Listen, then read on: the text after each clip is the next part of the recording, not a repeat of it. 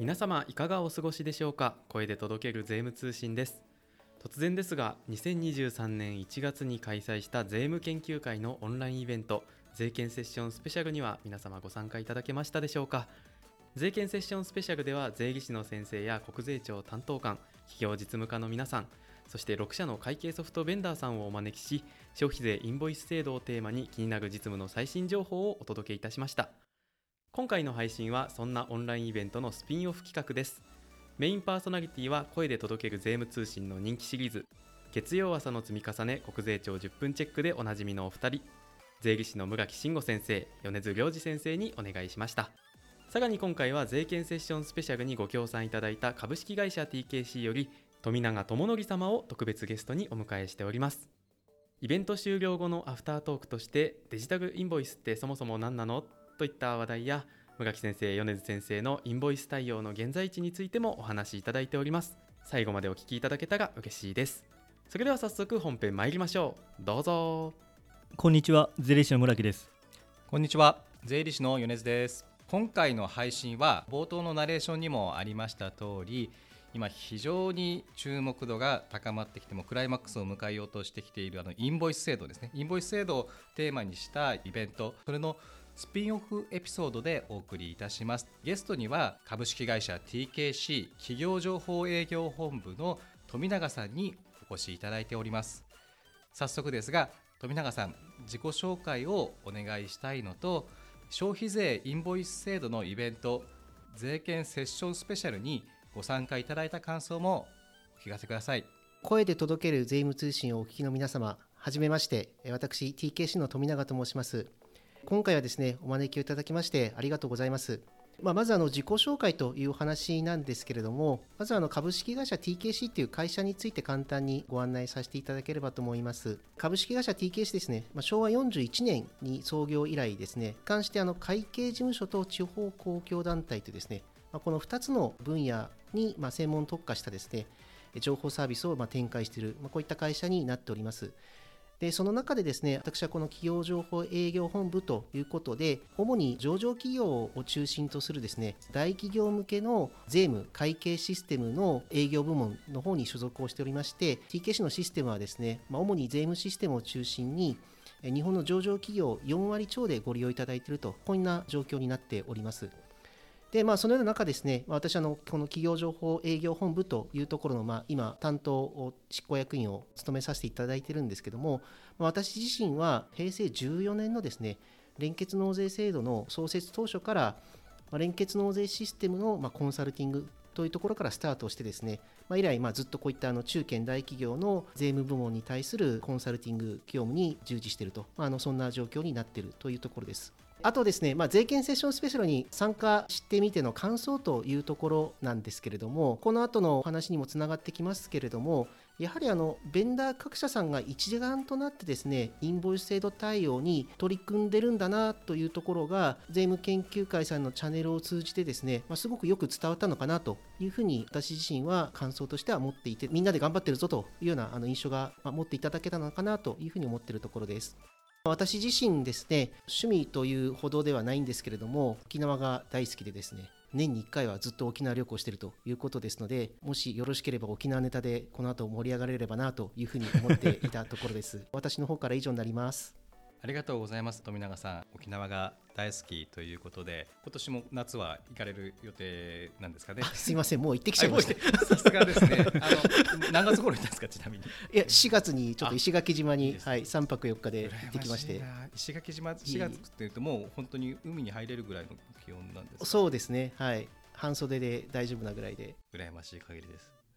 それとあと TKC さんって我々会計事務所だとあのいわゆる会計事務所向けのソフトでいつもお世話になってる方が多いイメージですけれどもその中で富永様は大企業向けのサービスを提供している部門でいらっしゃるということで今回参加していただいているポッドキャストでも結構企業にお勤めの方がリスナーとなっていただいているケースも多いと思うので結構面白い話になるんじゃないかなというふうに個人的には期待をしております。でそれとあと事前にいただいている情報では EPA ですかね。漢字法人ということもあのなさっているということらしいですね。EPA ってちょっと改めて調べてみるとアルファベットで書くんですけど e インボイスプロモーションアソシエーションって言ってあのデジタルインボイス推進協議会という組織体だそうなんですけどちょっとこちらについてもちょっと気になるので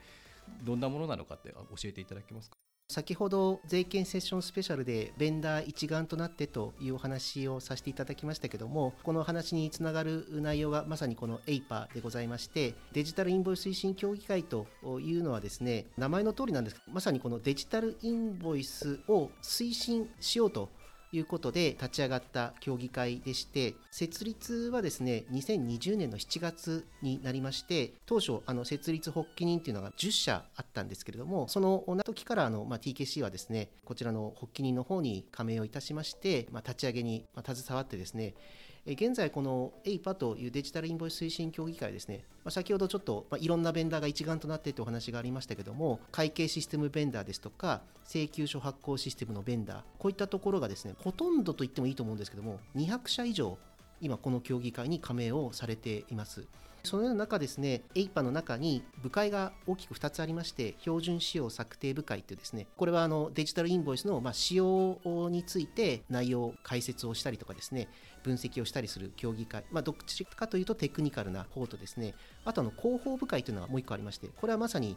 デジタルインボイス推進協議会 APA としてデジタルインボイスをもっと活用していきましょうという広報を担っている部会でありまして今あの TKC はおかげさまでこの広報部会の部会長というものをやらせていただいておりまして、APA の広報活動というところをですね、今、あの務めさせていただいていると、まあ、こんな状況になっております。APA ということで、昨年の10月にはですね、報道各社向けにですね、イベントを開催したりとかですね、えまあ、そういった形で、まあ、デジタルインボイスのまあ普及促進に向けた PR というものも、まあ、現在進めていると、まあ、こういった状況になっているということです。今もう200社以上の会計ベンダーさんとかが入ってきててで、はい、まあ、部会が2つあって TKC さんは広報部会の方の部会長さんなさってるということですけれども、はい、あとやっぱり気になるのが1個目の標準使用部会ですか？というところがあって、はい、そうすると今デジタルインボイスの形というかそういったものに関する情報というのは多分これからベンダーさんが自前のソフトウェアを開発するときに多分欠かせない情報になってくると思いますけど、はい、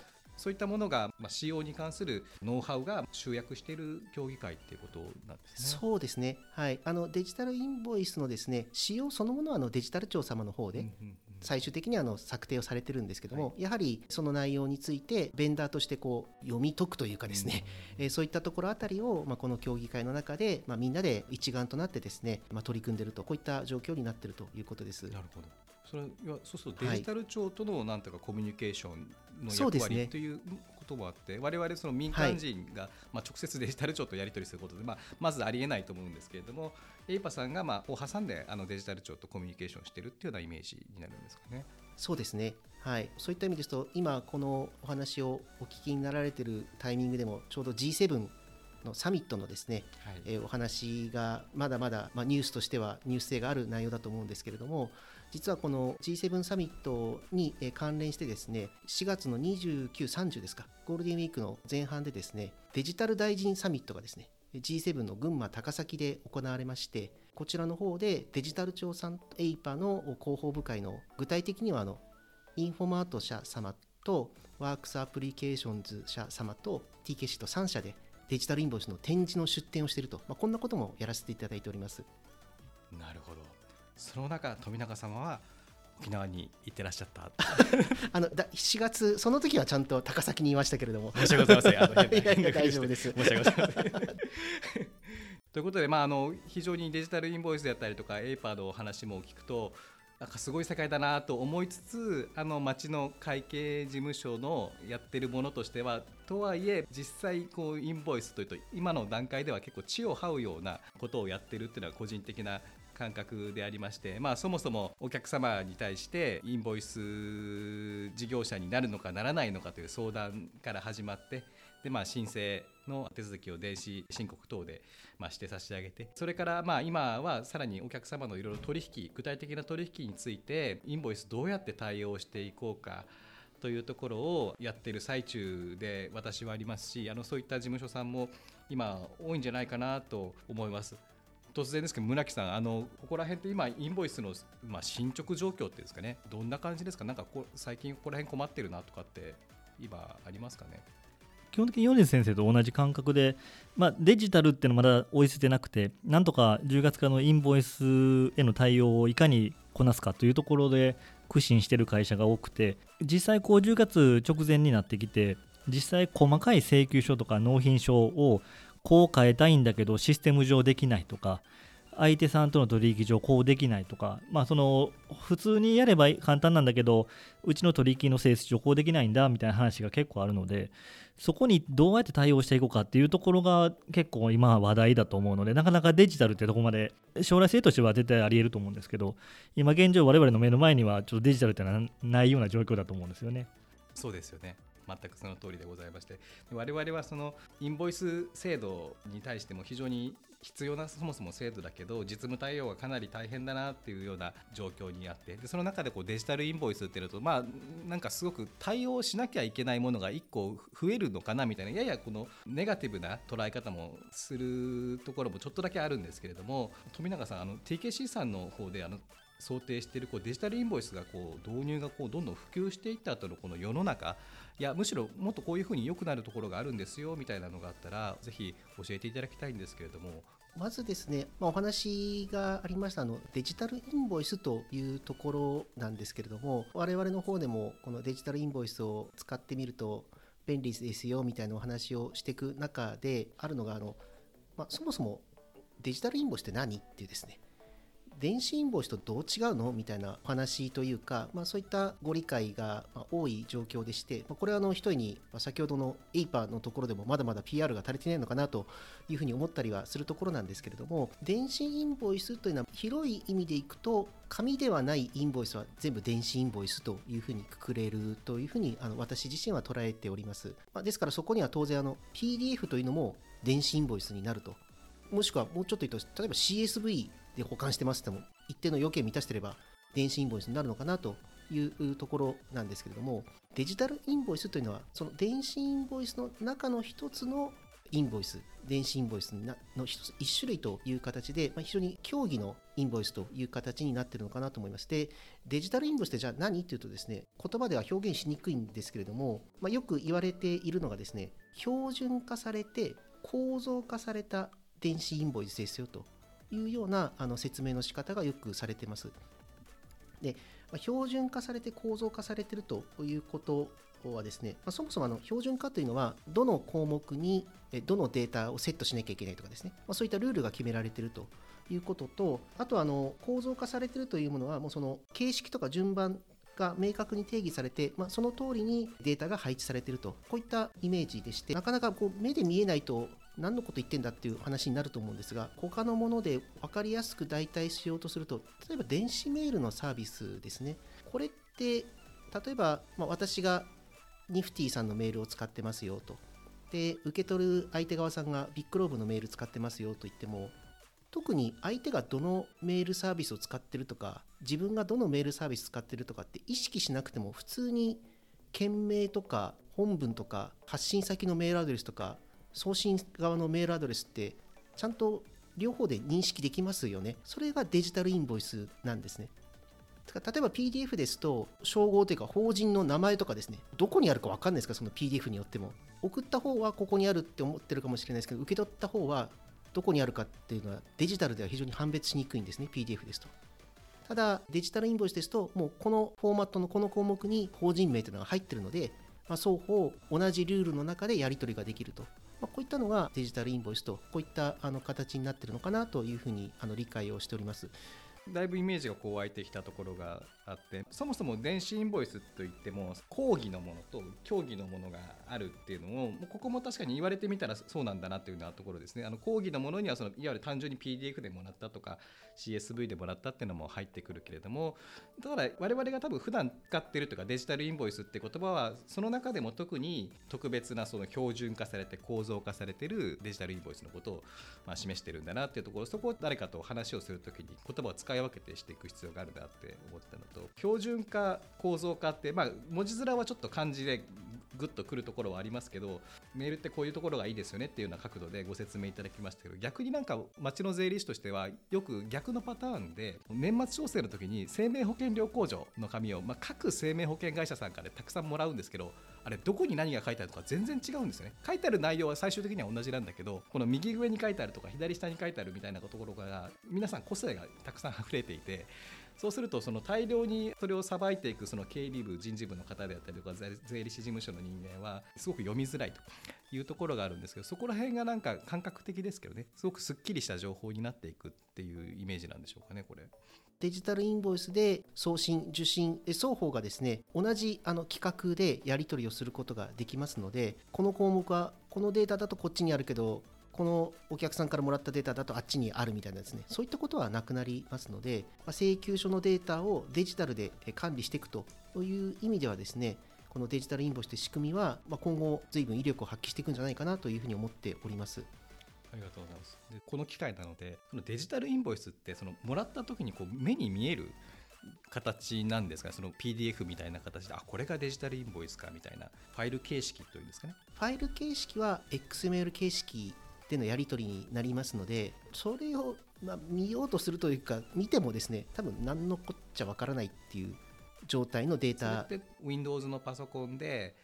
仮にその XML のファイルがあったとしてダブルクリックしても多分何も起きない、そうそうですね。ようなファイルですかね。はい、ただ具体的にデジタルインボイスを使う、まあ、これは送る側でも受け取る側でも同じなんですけれどもじゃあ自分が送った請求書に何が書かれているのかわからないと全く利用ができないと思いますので、ねはい、各ベンダーの方で XML 形式のデータを請求書のイメージに近い状態でブラウザーで見れるような機能はあのおそらく搭載をしてくると思います。というかおそらくというかそれがないと使えませんので送った側も自分が送った請求書がどういうデータなんだっていうのを、まあ、少なくともブラウザーでは見れる。で受け取った側でもその XML 形式のものを、まあ、ブラウザーで見れるようにすると。こういった仕組みをおそらく各システムは機能としては設けていくというふうに思っております。これついでに素人2が質問してもいいですか？どうぞ。今のお話聞いててすごいなと思いながらイメージとしては請求書を送る方がそういう対応した販売管理システムが何かを入れて送信すると。で受け取る方も当然それに対応したシステムを入れてないとそれを受け取れないんだと理解してるんですけどそれがどうなのかって話とあとはじゃあそれベンダーが違った場合送る側と受け取るのベンダーが違った場合でも同じものが見れますよっていうことを進めてらっしゃるっていうそんな理解でいいんですか？そうですね。まず後者の方からの話なんですけれどもまさに先ほどメールの時に送った方がニフティで受け取った方がビッグローブっていう話をしました通りこのデジタルインボイスの仕組みの中では送った側と受け取った側のベンダーは別でも全く問題ないという状況です。でまたあの先ほどお話がありましたデジタルインボイスを送りますって言った時にじゃあ受け手の方がデジタルインボイスの受信機能がないと受け取れないんじゃないかというお話ですけれども確かにデジタルインボイスとして受け取れるかどうかというと受け取る仕組みがないと受け取れないんですけれども先ほど申し上げました通りデジタルインボイスのデータを何らかの形でブラウザーで表現するような仕組みがないとシステムとしては機能し,、ま、しないというふうに思いますのでデジタルインボイスを受信できないという会社さんにはそのブラウザベースで見れるような仕組みを用意してあげればですね送る側はデジタルインボイスを送るんですけれども受け取る側はどこかのサイトにアクセスをしてブラウザベースで見て、まあ、必要であればそのブラウザから PDF でデータ作ってくださいと、まあ、こんな形ができるのかなというふうに思っております。なるほど。ごめんなさい。追加でいいですか？あどうぞ。標準化したものに入れていくんだっていうのはそれがいいなと思うんですけどやっぱり各社各社こうなんかこう書きたいとかこう表現したいとかなんかいろいろあるんですよね。部門によって監査法人にこう言われてるとか、はい、そういうなんて言うんでしょうね。応用が効いたりはするんですか？そうですね。あのそういう意味ですとデータのまあ、なんていうんですか項目自体は結構ガチガチなんですね。うん、ですよね。何かこれ追加してとかですね。そういったことは実はあの今回デジタルインボイスという仕組みで採用しているのが特にヨーロッパで普及しているペポルというですねえー仕組みを採用しておりましてちょっと言葉はあれなんですけど日本だけでこの項目追加したいとかですねいくら言ってももうすでにヨーロッパで普及しているあのものですのではい、分かりましたって聞いてくれるような状況ではな ないというところと、あとはあのそこを保管する意味として、ですね結構、備考欄にいろんな記入ができるようになっておりますので、当面はその備考欄というところで、いろんなその補足情報は追加できる、まあ、追加できるというか、していって、実務対応していくのが現実的なのかなというふうに思っております。なるほど。もうちょっといいですか？はい、あのそんな感じで標準化していくと我々で言うと RBA っていうんですかね。その自動で仕分けまで落とし込めるっていうイメージまではつくんですけどはい、その備考欄で対応しないといけないものまではなかなか対応できないんだろうなと今お聞きして思ったんですけど合ってますか、そうですね、はい。まあ、備考欄で、まあ、いわゆるテキストベースで打たれたものについてどう表現していくかとか、まあ、どう自動化につなげていくかっていうのは、まあ、今後のまあ課題なのかなというふうに思っているところです。なるほど。ありがとうございます。もう一つ 素人質問で。あどうぞ。よろしい。インボイスとかでも建て替えした経費をご請求差し上げるときに、まあ、建て替えのエビデンスをコピーしてそれをインボイスに添付して請求するというようなフローが想定されると思うんですけどそういうようなところってデジタルインボイスになった時ってどういうふうになるんですか？そうですね、添付ファイルっていう概念が TKC のシステムは今のちょっと状況ではない仕組みでして、ですからまあ当面は多分その備考欄で関連付けするようなうんなんか仕掛けを用意するとかですね、まあ、そんなあところになってしまうのかなというふうにあの考えているところです。ありがとうございます。デジタルインボイスの進んだ社会、思ったよりも、特に村木先生からご質問があったとおり、受け手側にデジタルインボイスを受けるための装置がなくても、実は取得できる、まあ、それで送る側としてはもう送ってしまえるというのは、これは意外とスピード速そうだなっていうのは、実感としては思いました。普及していくスピードがですね。で、TKC さん、御社の方ではこれからも普及進めていくために、こういうことをやっていくつもりだみたいなのってあるんですか？TKC はですねちょっと冒頭ご紹介の中でも説明しました通り今上場企業の4割にシステムをご利用いただいている関係でですねシステムの利用に関する請求書をですね上場企業の4割にはお送りをしている状況です。で、えまあ、こういった大手のお客様に対してですね TKC がそういった大企業に発行する請求書についてはデジタルインボイスに変更をしたいなというふうに思っておるところです。今後ご意向等も確認していきながらできるだけですね多くのお客様にですねデジタルインボイスを送っていきたいというふうに思っているところです。でその中でですねこれはもちろん10月以降の請求分からしかできませんので、まあ、いきなり10月に入ってからいいやとやってもなかなか難しいところがありますので実はあの我々もすでに昨年末にはですねデジタルインボイスを送受信できる仕組みが完成をいたしまして年明けから先ほどの上場企業でですねデジタルインボイス試験的に送ってもいいよって手を挙げてくださったお客様にデジタルインボイスを送っております。今もう30社以上に送信が無事できていまして送った側もあ結構こんな簡単に受け取れるんだみたいなあの割とまスムーズな印象を持たれているようで、まあ、我々としてはまあ10月以降お客様にデジタルインボイスを送るという準備に関して一定の今手応えを感じているような状況です。ちなみにその話の中であのもう送ってしまうということでちょっと話がそれますけど来年からこう本格的に始まる電子取引の保存義務というのが出ますけどはい、あれは当然電子データを検索できて日付とか金額とか相手先名で検索できるようにしなしながら保存しなさいということになってますけどそれも自動的に対応できるっていう理解でいいですか？そうですね。デジタルインボイスの世界では保存っていうところもですね基本的に自動的に保存しますので送信したタイミングで保存しますし受信したタイミングで保存しますので、ある意味こう受信と保存が一体というような形であまりあのそういったところは意識しなくてできるのかなというふうに思っているところです。これちょっと戻っちゃいますけどエイパーの話なんですけど、はい。名前はデジタルインボイス推進協議会でしたっけ、はい。っていう名前だと思うんですけどこれインボイスは当然消費税のインボイスのことだと思ってるんですけどはい。そのなんていうんですね消費税のインボイス以外の帳票書類のデジタル化っていうのも進むこの中で検討されてるんですか？今のところそこはスコープ外ですね。ああそうなんですね、はい。なんか一体となってもやってしまえばいいような 気がしたんですけどね。はい、すみません。今もう消費税のインボイスのところでもう精一杯な感じですね。ですよね。我々もです。はい。我々としてはですね、まあ、先ほどからお話がありました通り、このデジタルインボイスがこの10月からなんか急速に普及するっていうのは我々も考えておりませんでして、まあ、むしろあのそういった状況だからこそですね、我々の方でデジタルインボイス、まあ、試験的にという表現が適切かどうかはあれなんですけれども、あのまあ先行して取り組んでですねノウハウを蓄積していくことでですね、まあ、広く今後デジタルインボイスが普及する時のまあ、参考にしていきたいというところとですねあとあのお話がありました通り請求書の業務というところでいきます。とやっぱりその紙で印刷して封入して投函っていうところですとかあとはじゃあそれは電子で PDF でメールしますよってもやはりそのどこのメールアドレスに送るとかですね、まあ、そういった煩雑な業務っていうのは出てくると思いますのでこのデジタルインボイスについては適格事業者番号をキーにですね1位にこう送り先も指定してそこに自動的に届くようになったりっていうところもありますのでかなりセキュアな環境で請求書のやり取りができるんじゃないかなというふうに思ってるところです。なるほど,、なるほど。今日お話いろいろ聞きできてまあ私も米津先生同じで意外と早く普及するんじゃないかなっていう気はすごいあって。で先ほどお聞きした、まあ、もう少し柔軟性が取れるようなところまで対応できればもう必須になるというかデジタルインボイスやらない会社はないっていうような状況になってくると思うので我々もこう意外とスピードが速いっていう認識で今後注視していかないのいけないなっていうのはあの今日お話しして思いましたね。ありがとうございます。ということでそろそろお時間のようです今回は税券セッションスペシャルのスピンオフエピソードということで株式会社 TKC の富永さんからいろいろと教えていただきました。大変勉強になりました。ありがとうございます。ありがとうございます。富永さんあのポッドキャストでの収録っていうのは実は初めてなんですよ。という話をちょっと始まる前にさせていただいてたんですけどいかがですか？やってみて。大変緊張しました。あの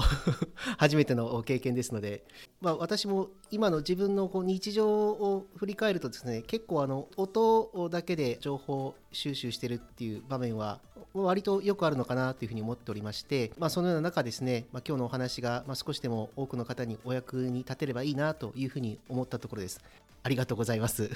ありがとうございます。あの私も富永さんの人柄が現れた